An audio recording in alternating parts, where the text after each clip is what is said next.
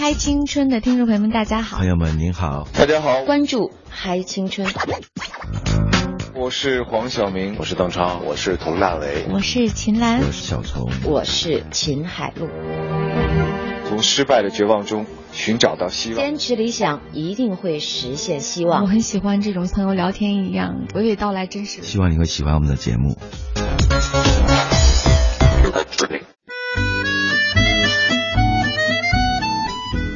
各位听众朋友，大家好，这里是正在播出的来自于中央人民广播电台《嗨青春》，我依然还是那个小东小东东。今天我们节目请到了国内目前最大的纺织企业之一的最优秀的一位总经理（括号全国范围内的陈先生），他目前是恒源祥集团的总经理，同时也是非常著名的一位慈善家。嗯，小东好啊，这个大家好，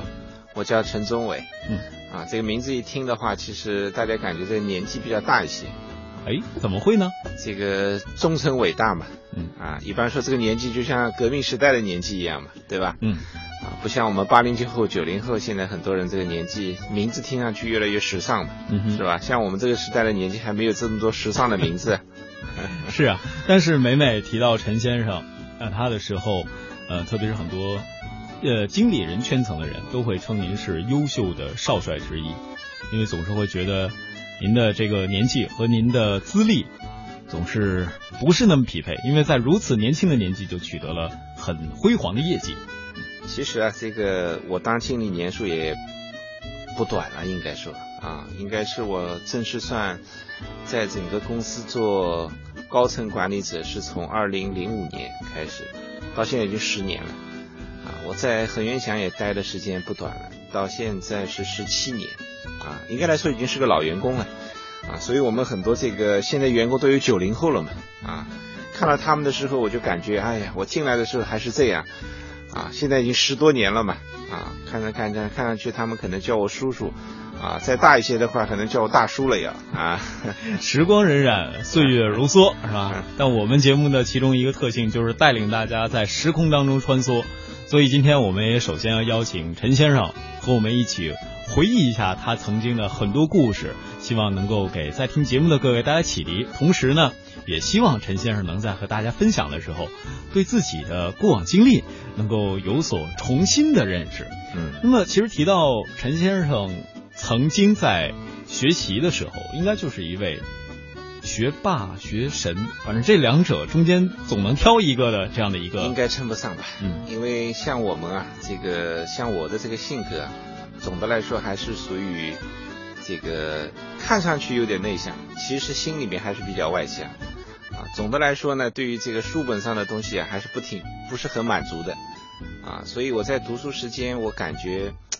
啊，对外面的东西特别感兴趣啊，对书本上的东西倒不是很感兴趣。啊，尤其是对这种物理啊，对这种天文地理啊，可能男孩子的天性吧，啊，所以我对这个物理啊、数学啊、化学啊可能更感兴趣一点，啊，尤其文科这边呢就弱一点啊，最弱的就是写作文啊，这个，但是呢，其实这是一个很有意思的变化，就是等我到了工作以后啊，等我接触到了社会。啊，其实我越来越感觉到，哎，这个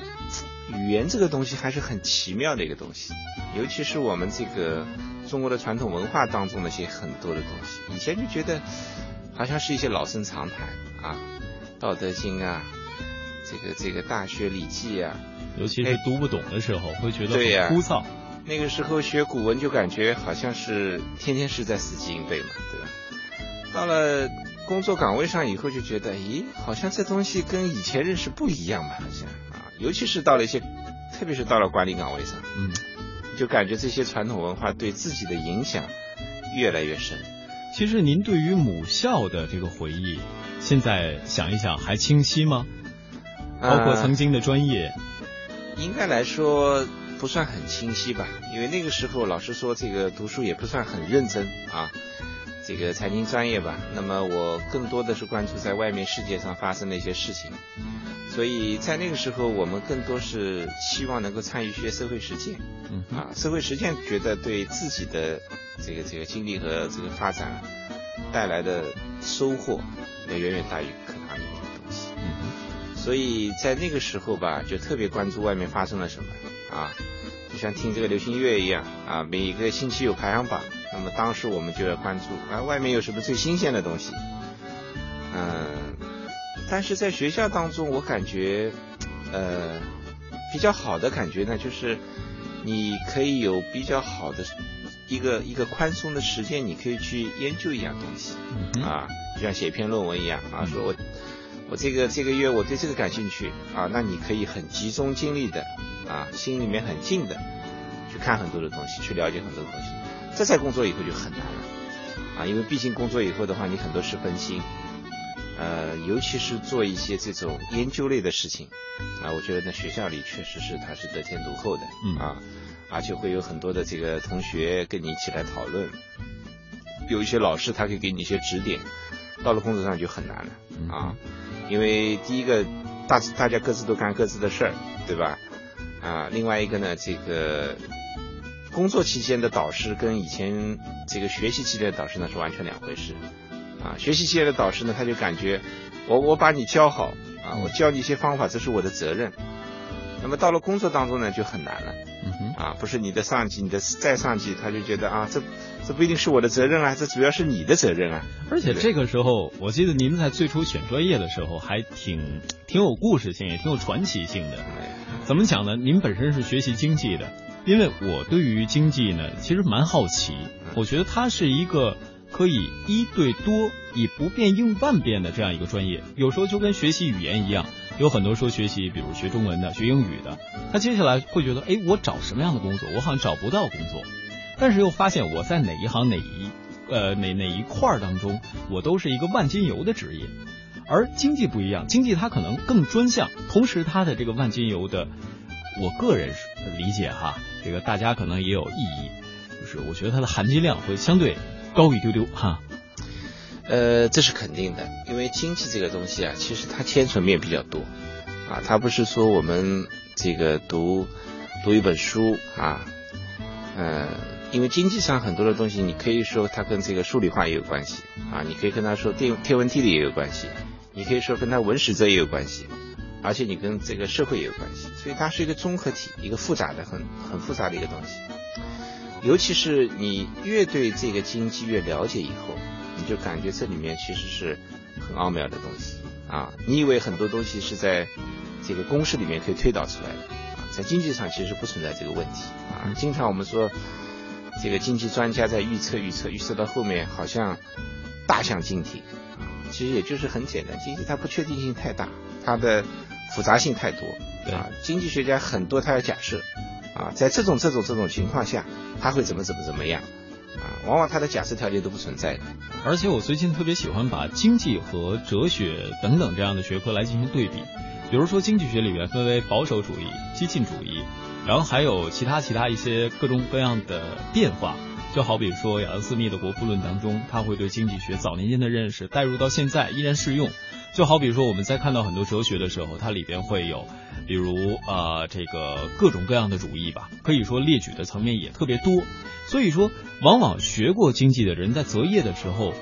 会不会有这样的困惑？尤其是在结合您的经历，因为您最早在毕业的时候，我记得是在很多应该算是外企的公司，对，也有的也有从事过相应的一些职业。对，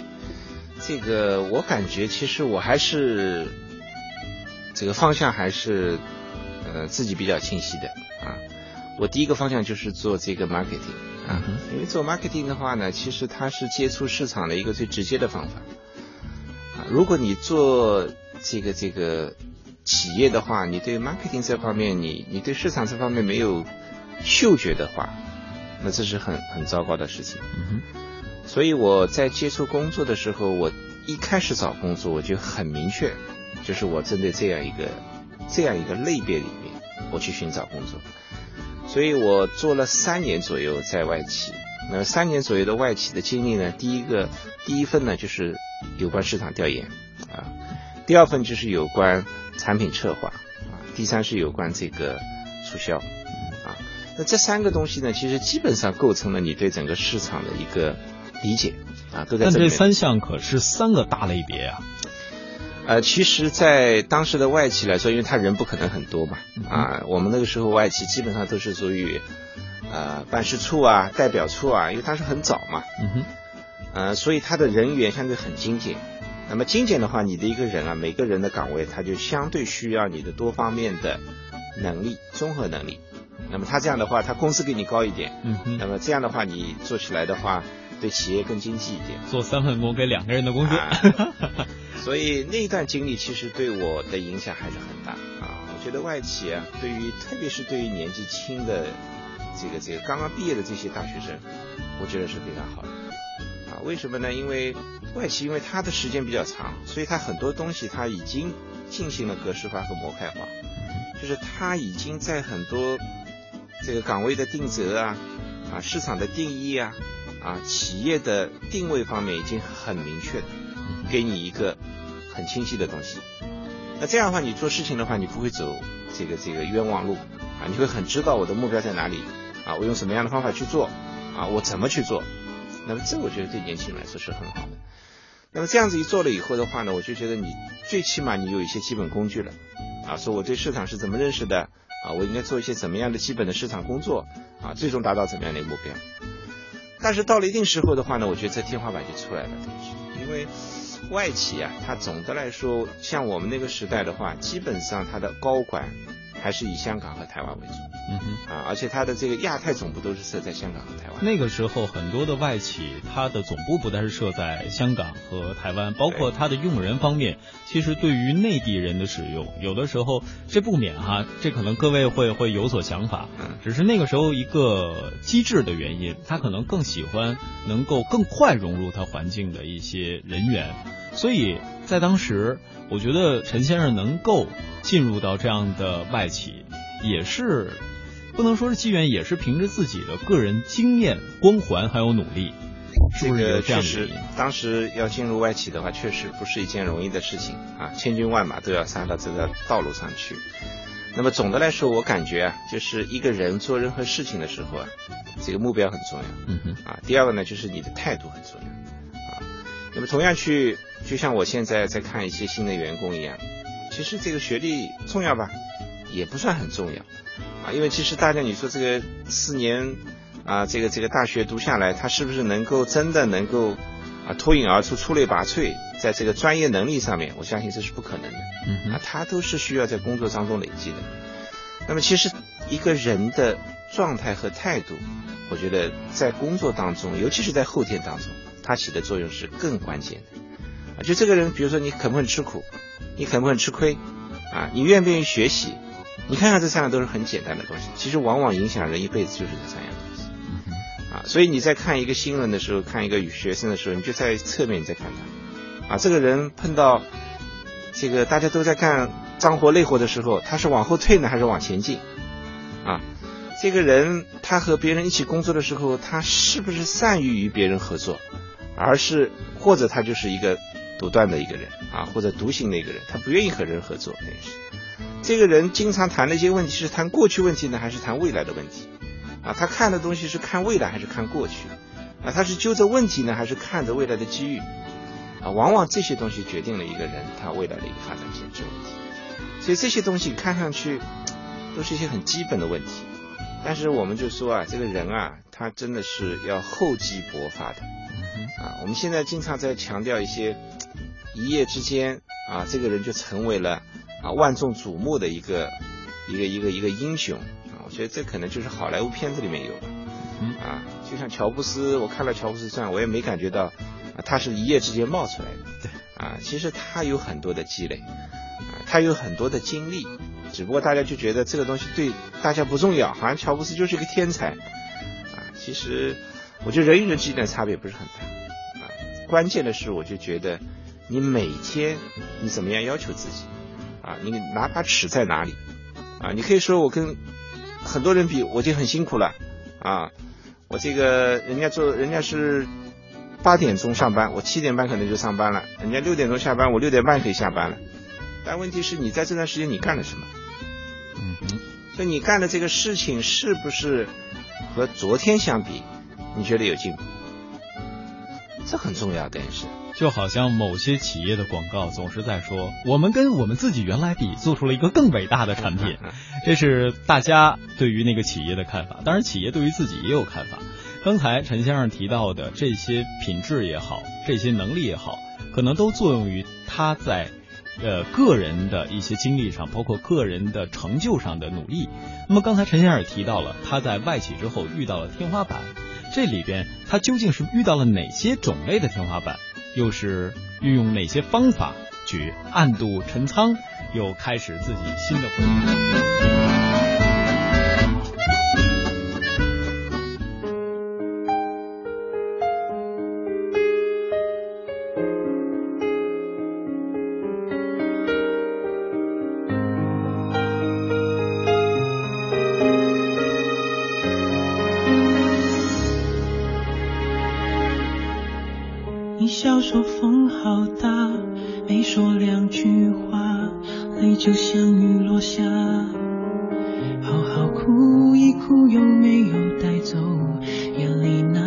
那颗沙？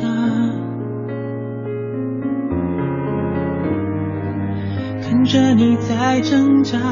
还是爱着他，说什么话都多余啊。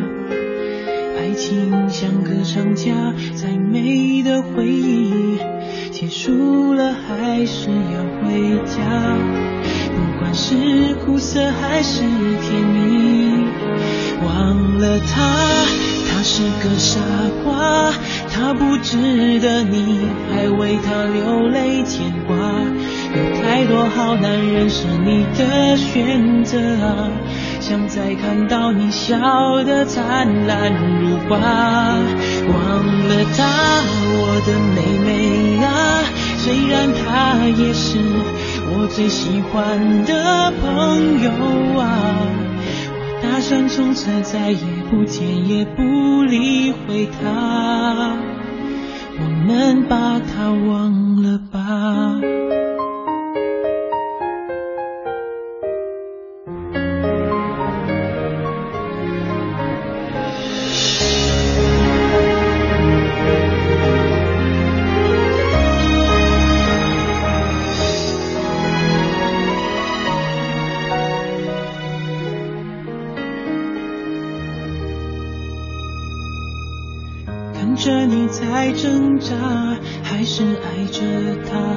什么话都多余啊！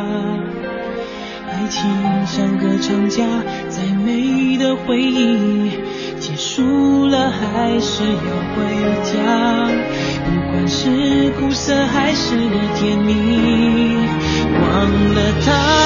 他是个傻瓜，他不值得你还为他流泪牵挂。有太多好男人是你的选择啊，想再看到你笑得灿烂如花。忘了她，我的妹妹啊，虽然她是我最喜欢的朋友啊，我打算从此再也不见也不理会他，我们把他忘了吧。